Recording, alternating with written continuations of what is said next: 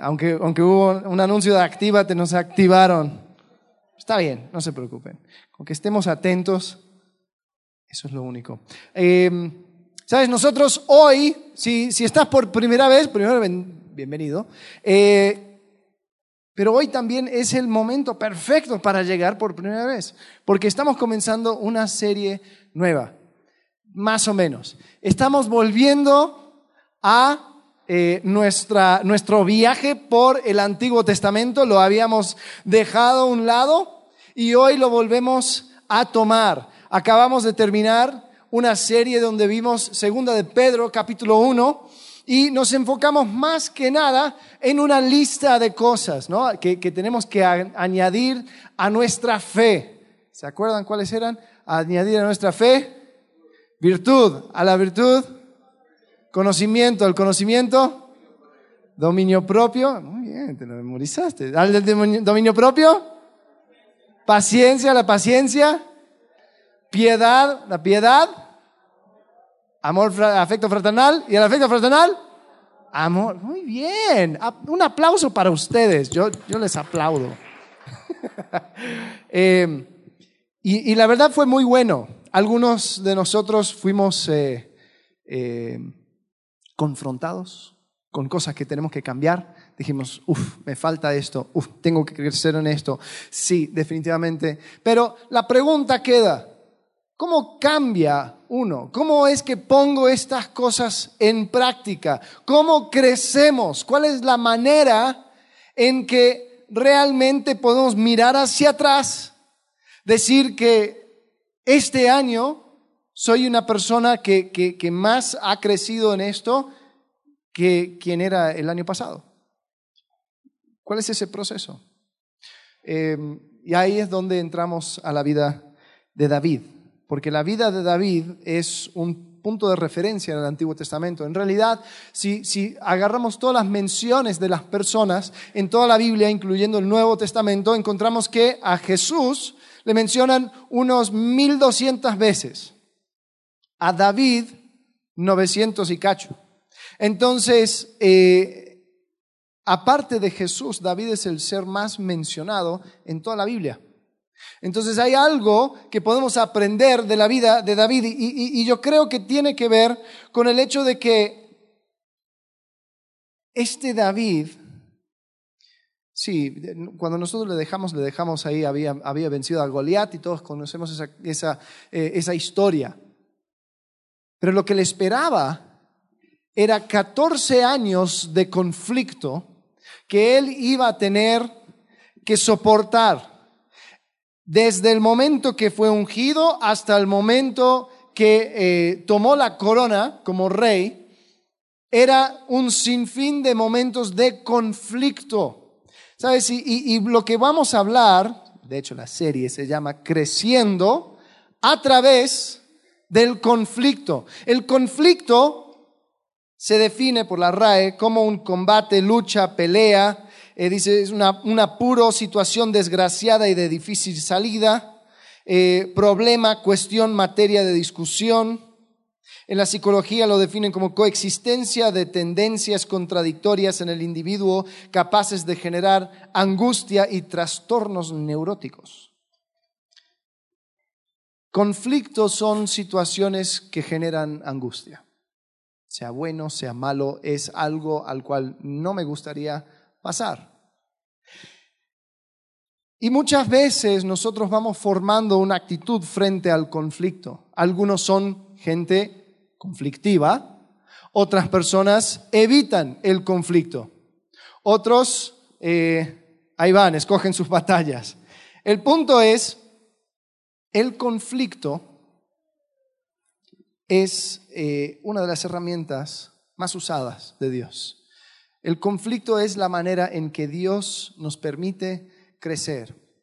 Hay un autor ah, que escribió un libro llamado Antifrágil. Eh, se llama Nassim Talib, y él escribió acerca de la división de las cosas. Él, dividió a todas las cosas en tres diferentes categorías. Dice, existen cosas frágiles. Las cosas frágiles son las cosas que bajo estrés se dañan. Eh, puede ser un, vidrio, puede ser una plantita muy delicada, una orquídea, le, miras feo y ya se marchita, se muere.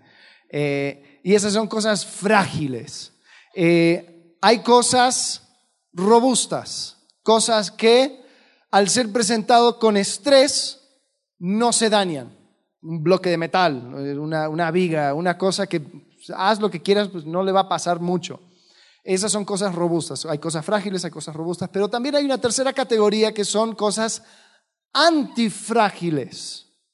Ahora, este concepto antifrágil, el autor lo describe como aquellas cosas que al ser confrontado, al ser enfrentado al estrés, se hacen más fuertes. Un ejemplo que tal vez todos hemos visto son los músculos de nuestro cuerpo.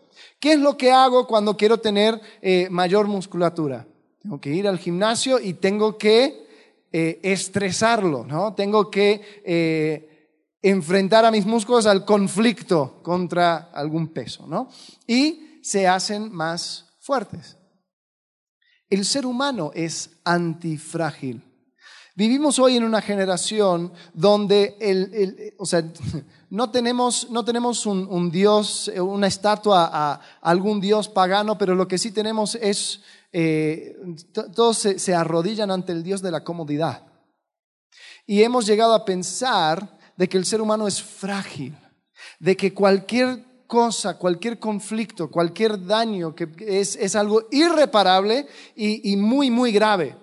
Entonces, eh, hablamos acerca del bullying en, la escuela eh, y hablamos con eso con mayor importancia que la misma educación. Ahora, el bullying no estoy diciendo que es bueno, pero eh, cuando el énfasis es solamente eso y no en cuanto a cómo el desarrollo de la persona, ahí te habla acerca de las prioridades. Eh, hablamos acerca de eh, reducir estrés en, la oficina y no hablamos acerca de maximizar eficiencia. hablamos acerca de, la comodidad y a veces parece que hay personas cuya meta en la vida es ser las, las, personas más cómodas que pueda existir, ¿no? Y, y hemos encontrado de que nos olvidamos de que el ser humano es antifrágil. Ahora, esto es parte del diseño de Dios. ¿Sabes por qué? Porque en Génesis capítulo 1, versículo 1, ¿qué dice? Dice que Dios creó los cielos y la tierra. Okay. ¿Y el versículo 2? Si no, está en la primera página. En la primera página lo encuentras. Dice que la tierra estaba desordenada y vacía. ¿Y qué hace Dios en, esa primera semana? Pone orden del caos. Y después cuando llega el ser humano, dice, ustedes han sido creados a mi imagen y semejanza para reinar. Paramos antes de que continuara el versículo, pero dice, para reinar. O sea, serán los que van a continuar mi reino siguiendo y poniendo orden en esta tierra de caos. Ahora en el Nuevo Testamento se habla acerca de el conflicto entre la luz y las tinieblas, la verdad y la mentira, el bien y el mal. ¿Y quién debería de ser las personas que están a la orilla de ese conflicto? Su iglesia. Entonces, eh, la vida cristiana es una vida que está constantemente confrontado con conflicto. Eh, el mismo Pedro dice, mira, no se sorprendan cuando se encuentran en pruebas, porque la verdad, dice, es más, sorpréndase si no encuentran pruebas. Entonces Dios eh, nos creó con la habilidad de enfrentar conflicto. Y es más, el conflicto, aquí tengo mi punto principal, si tienes que ir antes, anota esto, el conflicto bien aprovechado nos moldea, nos revela y nos enseña. El conflicto bien aprovechado nos, eh, nos moldea, nos revela, o sea, muestra qué es lo que tenemos adentro y nos enseña. El conflicto es una de las herramientas más usadas de Dios. Mira lo que dice Santiago, capítulo 1, versículo 24, o perdón, 2 eh, al 4. Ah, dice, hermanos míos, tened por sumo gozo cuando os halléis en diversas pruebas. ¿Cómo voy a tener sumo gozo? Sí, Tenlo por sumo gozo, porque el versículo 3 dice, sabiendo que la prueba de vuestra fe produce paciencia. ¿Cuál es una de las cosas en la lista? Paciencia. Mas tenga la paciencia su obra completa para que seáis perfectos y cabales sin que os falte cosa alguna. Entonces vamos a ir tratando y viendo en la vida de David diferentes aspectos y diferentes momentos de conflicto y cómo es que él atravesó la prueba, pasó por, por el conflicto, a veces bien, a veces no tan bien, pero podemos aprender algo del conflicto. La primera cosa que vemos en la vida de David, y voy a, voy a retroceder un poco acerca de las cosas que ya vimos, pero vamos a verlo con otro ángulo, es el conflicto de identidad. Conflicto de identidad, es decir, lo que soy versus lo que creen de mí. Porque cuando vemos toda la escena del ungimiento de, David, encontramos algo un poco extraño.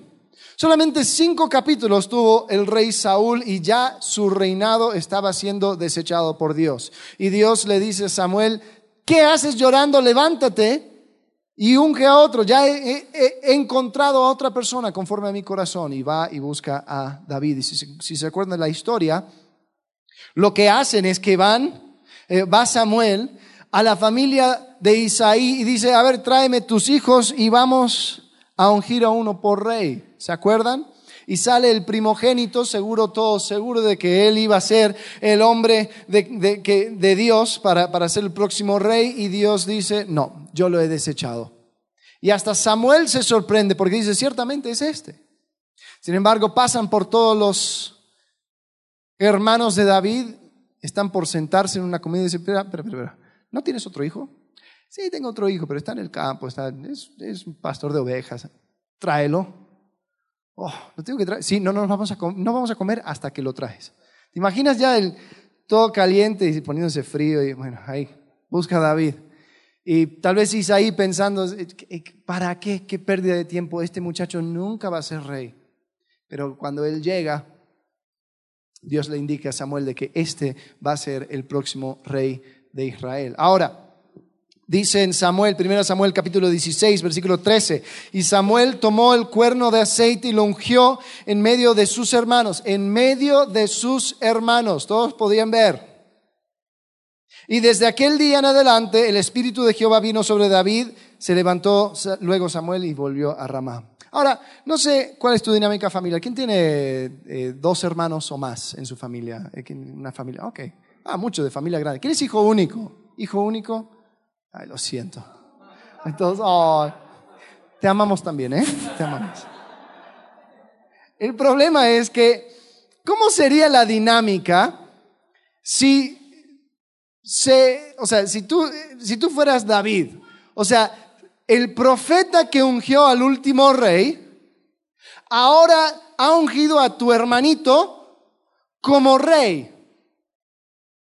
¿Cómo cambiaría tal vez el trato? A, mí me gustaría pensar de que la primera cosa que haría es empezar a tratarle súper bien a mi hermano, a mi hermanito para decir, oye, mira, no hay una posición así, vicepresidente, así algo tranquilo, ¿no? Primer ministro, no sé, piénsalo, te invito a unos tacos, ¿cómo ves?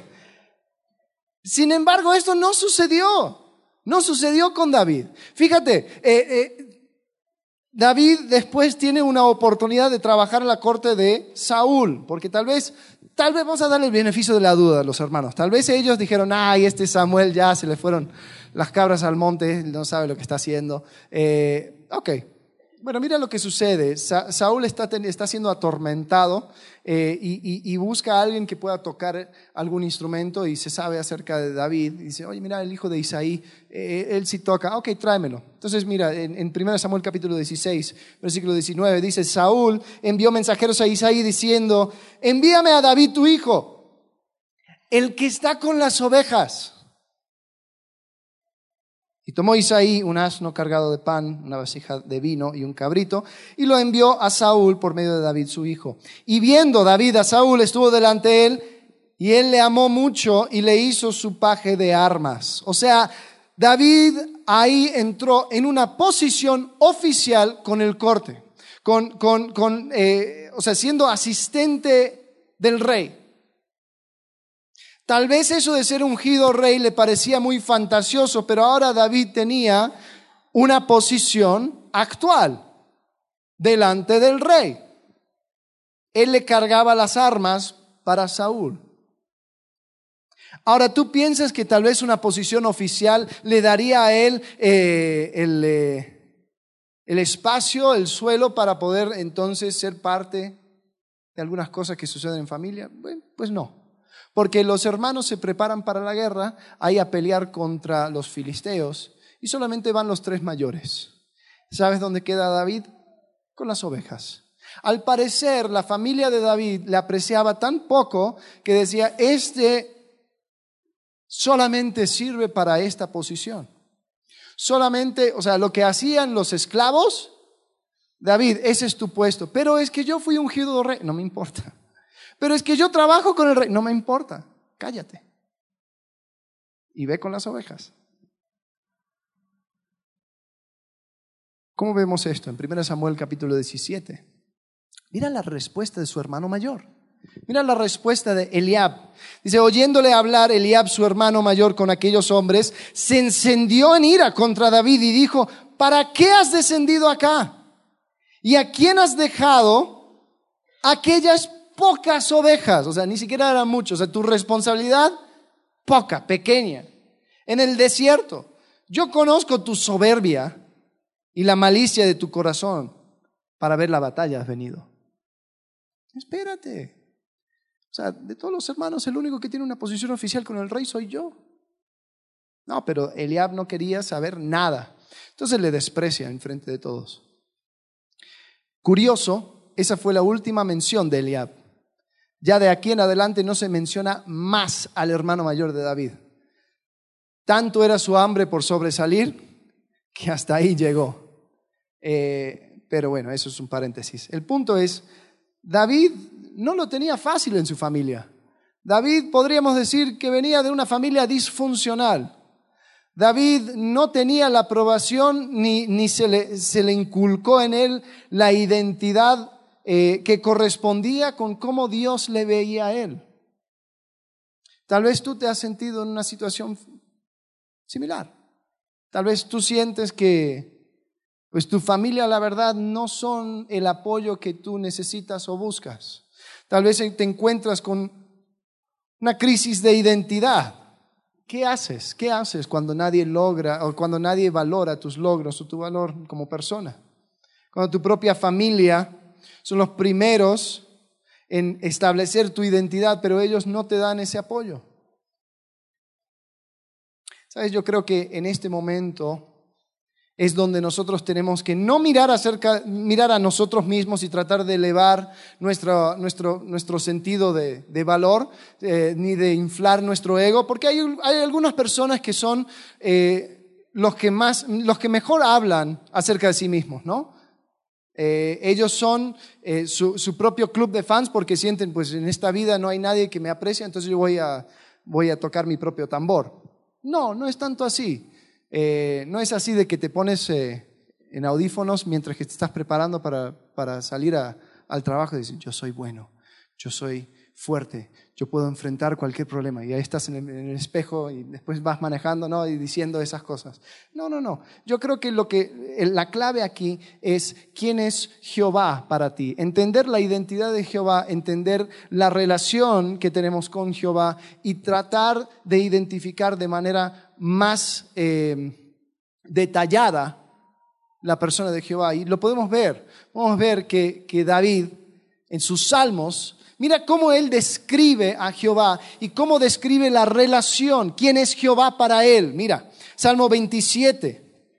Yo quiero creer que esto es uno de los salmos que, que escribió cuando estaba con las ovejas. No lo sé, pero parece. Dice, Jehová es mi luz y mi salvación. ¿De quién temeré? Jehová es la fortaleza de mi vida. ¿De quién he de atemorizarme? Cuando se juntaron contra mí los malignos, mis angustiadores y mis enemigos, para comer mis carnes, ellos tropezaron y cayeron. Aunque un ejército acampe contra mí, no temerá mi corazón. Aunque contra mí se levante guerra, yo estaré confiado. Una cosa he demandado a Jehová, esto buscaré, que esté en la casa de Jehová todas o todos los días de mi vida, para contemplar la hermosura de Jehová y para inquirir en su templo. Porque Él me esconderá en su tabernáculo en el día del mal, me ocultará en lo reservado de su morada. Sobre una roca me pondré en alto.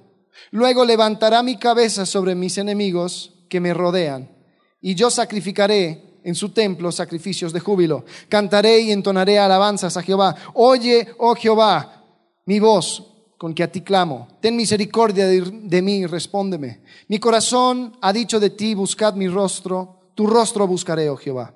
No escondas tu rostro de mí. No apartes con ira a tu siervo. Mi ayuda ha sido. No me dejes ni me desampares, Dios de mi salvación. Mira lo que dice el versículo 10 aunque mi padre y mi madre me dejaran, con todo Jehová me recogerá. Enséñame, oh Jehová, tu camino y guíame por senda de rectitud a causa de mis enemigos.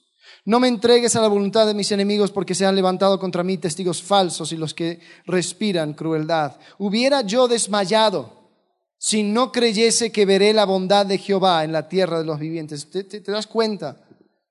dice, si no hubiera entendido el carácter de Jehová, yo hubiera desfallecido, yo hubiera desmayado, hubiera perdido la fuerza. ¿Sabes? No tiene que ver contigo ante una crisis, ante un conflicto de identidad, ante una situación donde las personas no ven tu valor y no te aprecian. No tiene que ver con inflar tu propio sentido de importancia, sino ver a Jehová y entender que de Él viene la salvación.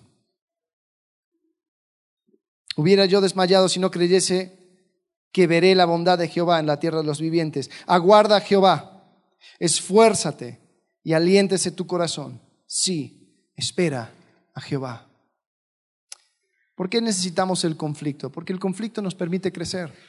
Porque es en el conflicto que me doy cuenta que las personas no van a llenar la necesidad que yo tengo. Todos vamos a tener conflicto, todos vamos a entrar en una etapa donde decimos, ¿sabes qué? La gente no me ve, o sea, la gente lo que dice de mí no cuadra con lo que realmente soy. Y yo creo que esa disfunción Dios lo pudo usar para crear en David una identidad que, se, que dependía de Jehová y nadie más. Hay personas que se, que se aferran a, otras personas, sean familiares, sean amigos, y, y su identidad se vuelve un poco gelatinoso porque dependen de esa persona. ¿Y qué haces cuando esa persona te falla?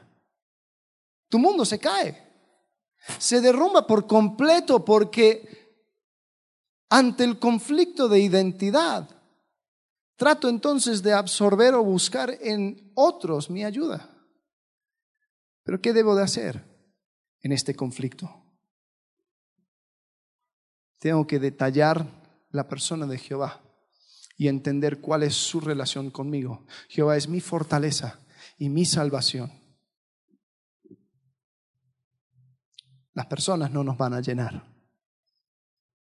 El segundo conflicto que encontramos en la vida de David es un conflicto de proactividad. Un conflicto de proactividad y es decir, ¿quién sino yo versus quién, ¿sí? No yo. Las escribo yo mismo. Eh, gracias, gracias. el punto es el conflicto con Goliat, ¿no? Eh, el punto es, es eh, darnos cuenta de que David, la verdad, no tuvo razón de meterse a esa batalla. Él bien podría haber dicho, ¿sabes qué? No me invitaron, no me dijeron, yo solamente vengo a entregar un vino y un queso y me voy. Sin embargo, David terminó siendo el centro de atención ese día. Él terminó dando toda la gloria a Dios porque había un, eh, gigante sin cabeza y David con su espada. ¿Cómo es que David pudo entrar en ese conflicto y ser proactivo a buscar esa victoria, teniendo todo en contra? ¿Qué es lo que entendió David? Yo creo que él, entendió dos cosas. Primero, yo creo que él entendió de que una victoria grande es una pila de victorias pequeñas. Una victoria grande es una pila, de victorias pequeñas. Eh, En 1 Samuel, capítulo 17, versículo 34, David está explicando a, Saúl de que este Goliat, la verdad, no era problema para él.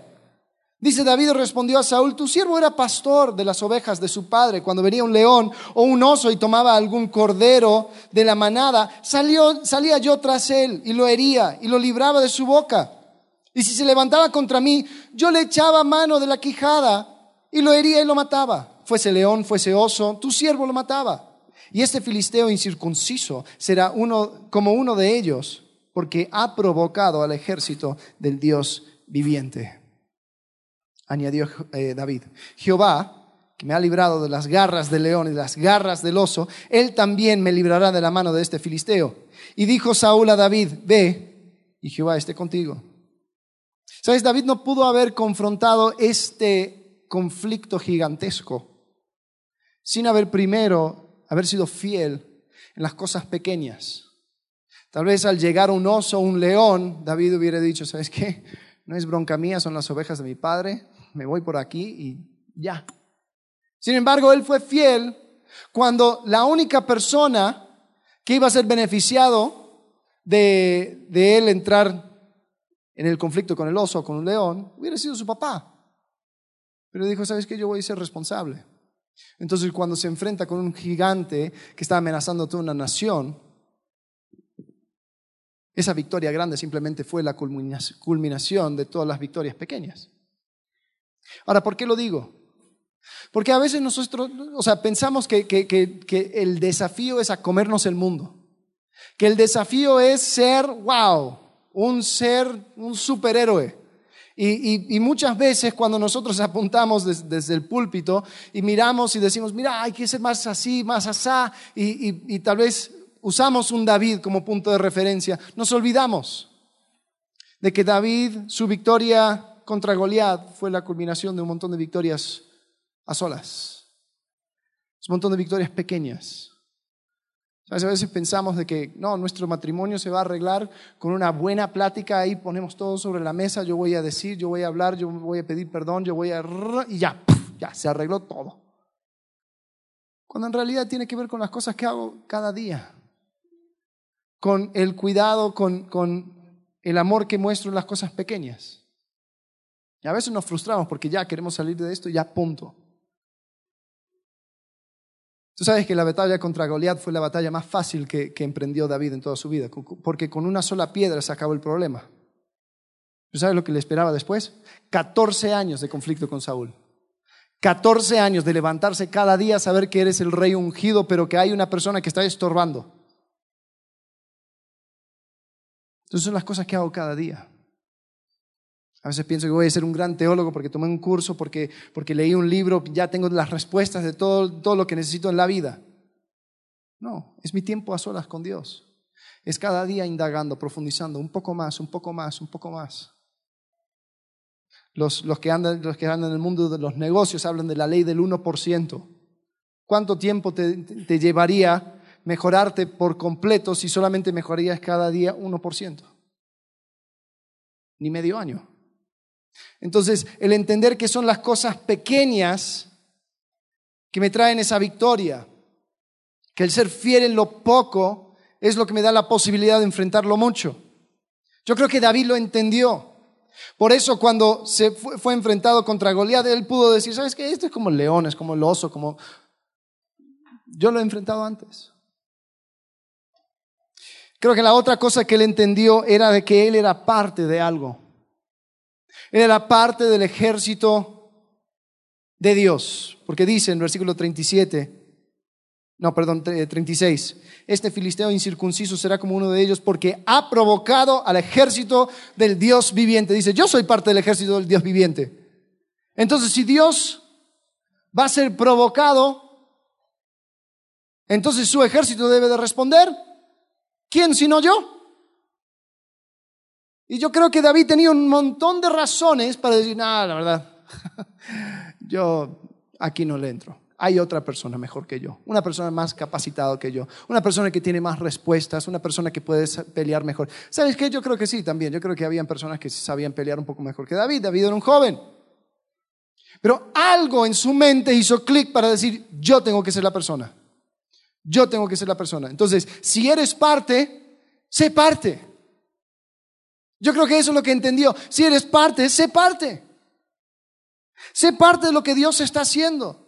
Si tú te identificas con el ejército del Dios viviente, pues ante el conflicto, pelea.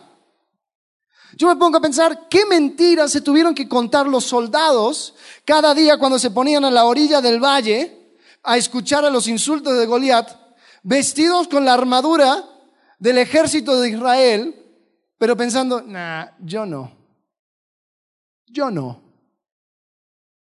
¿Qué cosas se tuvieron que decir a sí mismos para convencerse de que con ellos no? Efesios 6 habla de una armadura.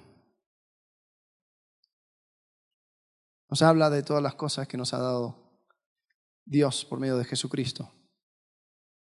Muchos de nosotros tenemos nuestra armadura, no, nos lo ponemos cada día, pero se oxida por falta de uso porque hay mentiras que hemos creído, pensando de que esa no es mi pelea, esa no es mi batalla, que mi propósito en la vida es vivir para mí mismo y después si sobra algo, pues se lo entrego a Dios como limosna. Son mentiras. Si Cristo te ha perdonado, si su, si su sangre te da una esperanza eterna, eres parte del ejército del Dios viviente. Amén. Si eres parte, sé parte. Una cosa que deseamos como iglesia es que cada persona, cada persona pueda vivir al máximo lo que Dios tiene para ellos. Eh, que pueda utilizar sus dones, sus talentos, sus recursos, absolutamente todas sus circunstancias en la vida para maximizar el propósito por el cual están sobre esta tierra. Ahora, eso va a tomar un sinfín de formas. Para algunos va a ser eh, tener un negocio, eh, para otros va a ser ayudar a, ciertas personas, para otros va a ser viajar a otro lado, para otros va a ser, no sé. Pero el punto y lo que queremos lograr es que cada persona pase por un filtro de su propósito, todas las decisiones que tiene que tomar. Uy, salió esta, este trabajo. A ver, pero ¿cómo es? No, pues esto, esto, esto. Y va a ser una oportunidad para, para glorificar a Dios, va a ser una oportunidad para engrandecerle, va a ser una oportunidad para acercarte más a Él. No, pues no, entonces no lo tomo. Sí, sí, bueno, sigo. Y después continúo. Yo quiero desafiar a cada joven que está por entrar a la universidad. ¿Qué quieres estudiar? Pero que pienses también por qué lo quieres estudiar. Porque algunos simplemente, y no hay, no hay ningún problema con buscar también algo para ti. Pues, ah, pues David, al matar a, a, Goliat, tuvo una vida sin impuestos, se llevó la princesa y un montón de dinero. No estoy diciendo, hey, eso no, uno tiene que ser un fraile franciscano. No, no, no. O sea, está bien.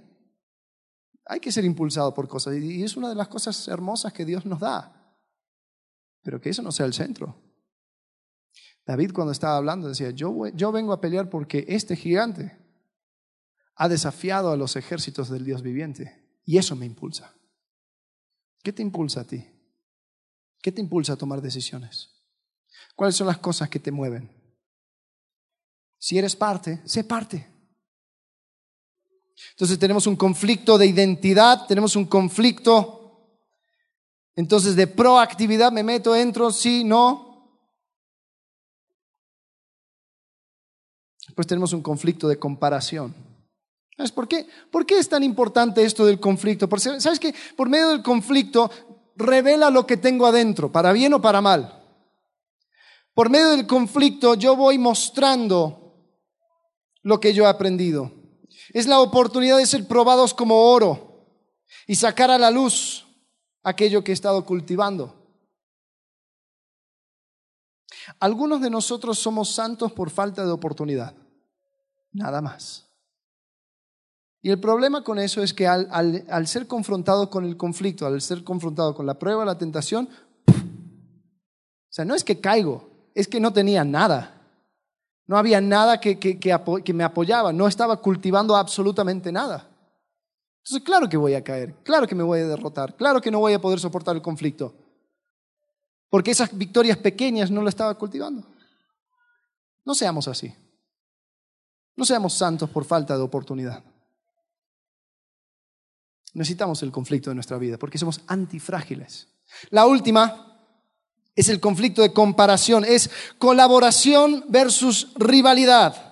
David, la primera cosa que hace después de que le corta la cabeza a Goliat es que lo entrega a Saúl, su rey. Dice, aquí está el gigante. Y Saúl al comienzo estaba impresionado. Y dice el versículo 5 de 1 Samuel 18, salía David a donde quiera que Saúl le enviaba. David, sí, Señor, necesito que vayas por acá. Mira, los filisteos están haciendo problemas allá. Me traes un reporte. Sí, Señor. Se, portaba prudentemente, decía. Y lo puso Saúl sobre gente de guerra y era acepto a los ojos de todo el pueblo. Ya era general David. Sí, Señor. Todo el ejército está contigo y a los ojos de los siervos de Saúl. Pero aconteció que cuando volvían ellos, cuando David volvió de matar al filisteo, salieron las mujeres de todas las ciudades de Israel cantando y danzando. ¿Qué problema? Para recibir al rey Saúl con panderos, con cánticos de alegría y con instrumentos de música. Y cantaban las mujeres que danzaban y decían, Saúl hirió a sus miles y David a sus diez miles. Eh. Y ya estaba Saúl. Eso es diez veces más. Y se enojó Saúl en gran manera. Y le desagradó este dicho y dijo, a David le dieron diez miles. A mí miles. No le falta más que el reino. O sea, por una pequeña canción, se molesta Saúl y se pone peor, dice en versículo 9, desde aquel día Saúl no miró con buenos ojos a David. ¿Sabes?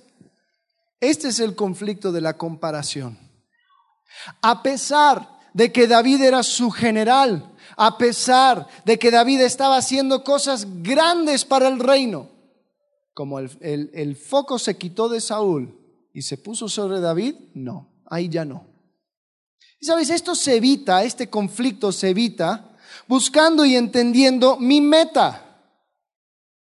Yo puedo eh, ser victorioso en este conflicto cuando entiendo mi meta. Puedo ser victorioso en el conflicto de la identidad entendiendo quién es Jehová. Puedo ser victorioso en el conflicto de proactividad, trabajando cada día y cultivando mi vida personal, pero en esto entendiendo mi meta me va a ayudar. Miren lo que dice 2 Corintios capítulo 5 versículo 14. Porque el amor de Cristo nos constriñe, eso es lo que nos mueve, eso es lo que nos impulsa. Pensando esto, que si uno murió por todos, luego todos murieron. Y por todos murió para que los que viven ya no vivan para sí, sino por aquel o para aquel que murió y resucitó por ellos. De manera que nosotros de aquí en adelante nadie conocemos según la carne. Y aun si a Cristo conocimos según la carne, ya no lo conocemos así. Versículo 17. De modo que si alguno está en Cristo, ¿qué? Nueva criatura es. Las cosas viejas, ¿qué? Pasaron. Y aquí todas son hechas nuevas. Algunos arrastramos las reglas del mundo ahora en esta nueva vida. Y pensamos que el que tiene mayor gloria es el que gana. Pensamos que el que, el que recibe más atención, el que tiene mayor puesto, es el que gana en esta vida. No es así. Saúl y David era raro. Eh, en la iglesia católica, ¿sabes? Hay, hay dos, eh, dos, papas hoy que están vivos. O sea, uno es ex papa y otro es papa. Eso como que desde el año 800 no, no había sucedido. Bien raro se tiene que morir el ex papa para que ya se vuelva toda la, normalidad. Eh, en Israel, en aquel entonces, habían dos reyes. O sea, un rey que fue ungido, desechado, pero ocupaba el trono, otro que fue ungido, pero todavía no ocupa el trono. Ahora, lo curioso es que David no lo echó en cara. David podría, una vez que ya tomó, tomó el ejército, si, están al tanto de lo que sucede con, con Venezuela ahora, eh, el problema, el gran problema también hay, hay dos presidentes.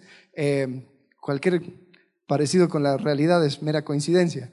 Eh, pero el, el problema ahorita es de que el que ocupa ahora el lugar de autoridad tiene el ejército, ¿no?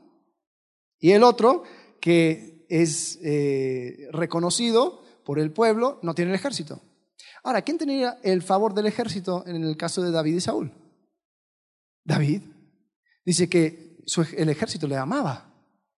Ahora, yo me pongo a pensar, si yo tuviera el ejército, si yo fuera ungido rey, si yo eh, tendría toda la autoridad moral, militar y teológico, para ponerme y establecerme como rey, pues lo haría. Diría, a ver, a ver, a ver, a ver. Samuel, ven, ven, ven para acá, Samuel. A ver, diles a todos lo que me dijiste a mí cuando viniste a la casa y todo, y con los hermanos. Elías, ven, ven, ven, ven. ¿Tú te acuerdas? A ver, ejército, soy tu general, ¿sí o no? Sí. ¿Me amas? Sí. Ok, mira, escucha lo que dice Samuel. Claro, es lo más obvio. Pero ¿qué hizo David? Él fue fielmente sirviendo a Saúl, porque su meta no era buscar su propia gloria, su meta era servir al pueblo de Israel, ayudándoles a seguir más cercanamente o de, manera más fiel a Jehová. Y si era por medio de Saúl o si era por medio de él, no importa. ¿Cuál es el problema? El problema es que Saúl no jugaba por esas reglas. Saúl ya veía las cosas diferentes. Él entraba en este conflicto de comparación. Lo interesante es que aunque David fue proactivo en matar a Goliat, él esquivó este conflicto lo más que podía. Y yo creo que hay algunos conflictos que hay que evitar. Porque, así como dicen acerca del marrano, ¿no? Nunca peleas con un marrano porque los dos se van a enlodar y al marrano le encanta. Eh, así sucedía con Saúl. Él quería entrar al tú a tú. Él quería entrar a esta lucha, porque bajo esas reglas él ganaba. Sin embargo, David permitió que Dios hiciera su obra. ¿Sabes? Me da pena decir que muchas veces hay organizaciones cristianas, aún iglesias, donde no puede haber liderazgo compartido. Porque una persona no soporta que otro lleve el, el enfoque, que otro crezca, que Dios haga más por medio de otra persona y le escala. ¿Y cuál es la primera cosa que empieza a suceder? Bueno, empiezo a descalificar a la persona, empiezo a criticar, empiezo a tratar de bajarle un peldaño cuando lo que estoy haciendo es estoy destruyendo la meta. Estoy alejándome de la meta para, para absorber yo toda la gloria. Entonces, ante el conflicto de la comparación, yo tengo que entrar en mi propio corazón Entender que yo sí también traigo un Saúl por dentro. Y decir, ¿sabes qué? No, esto lo entrego.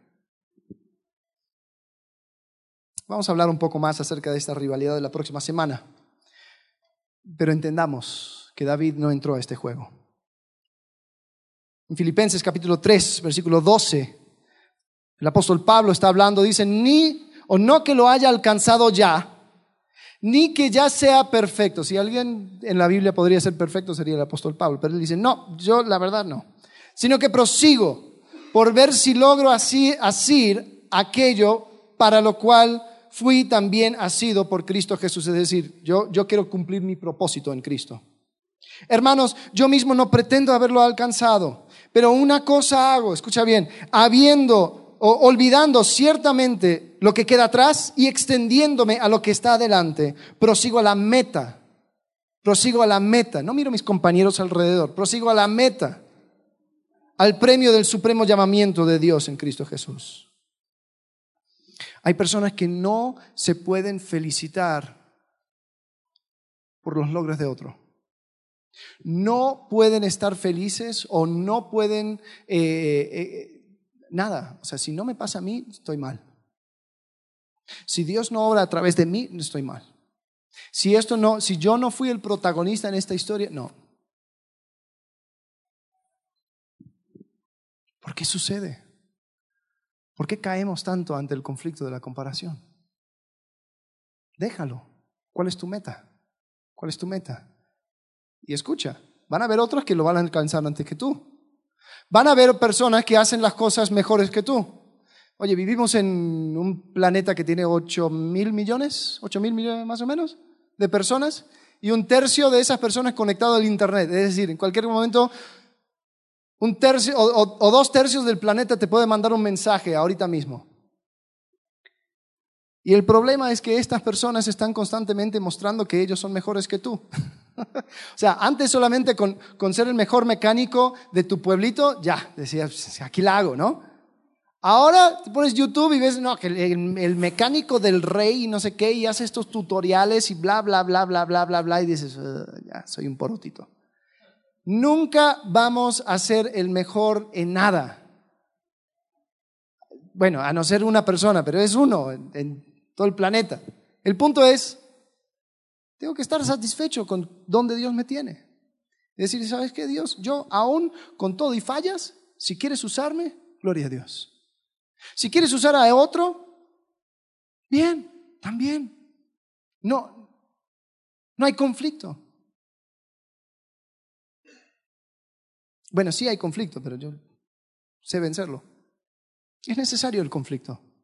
Es necesario el conflicto. Porque es el conflicto que nos enseña a lidiar con este mundo.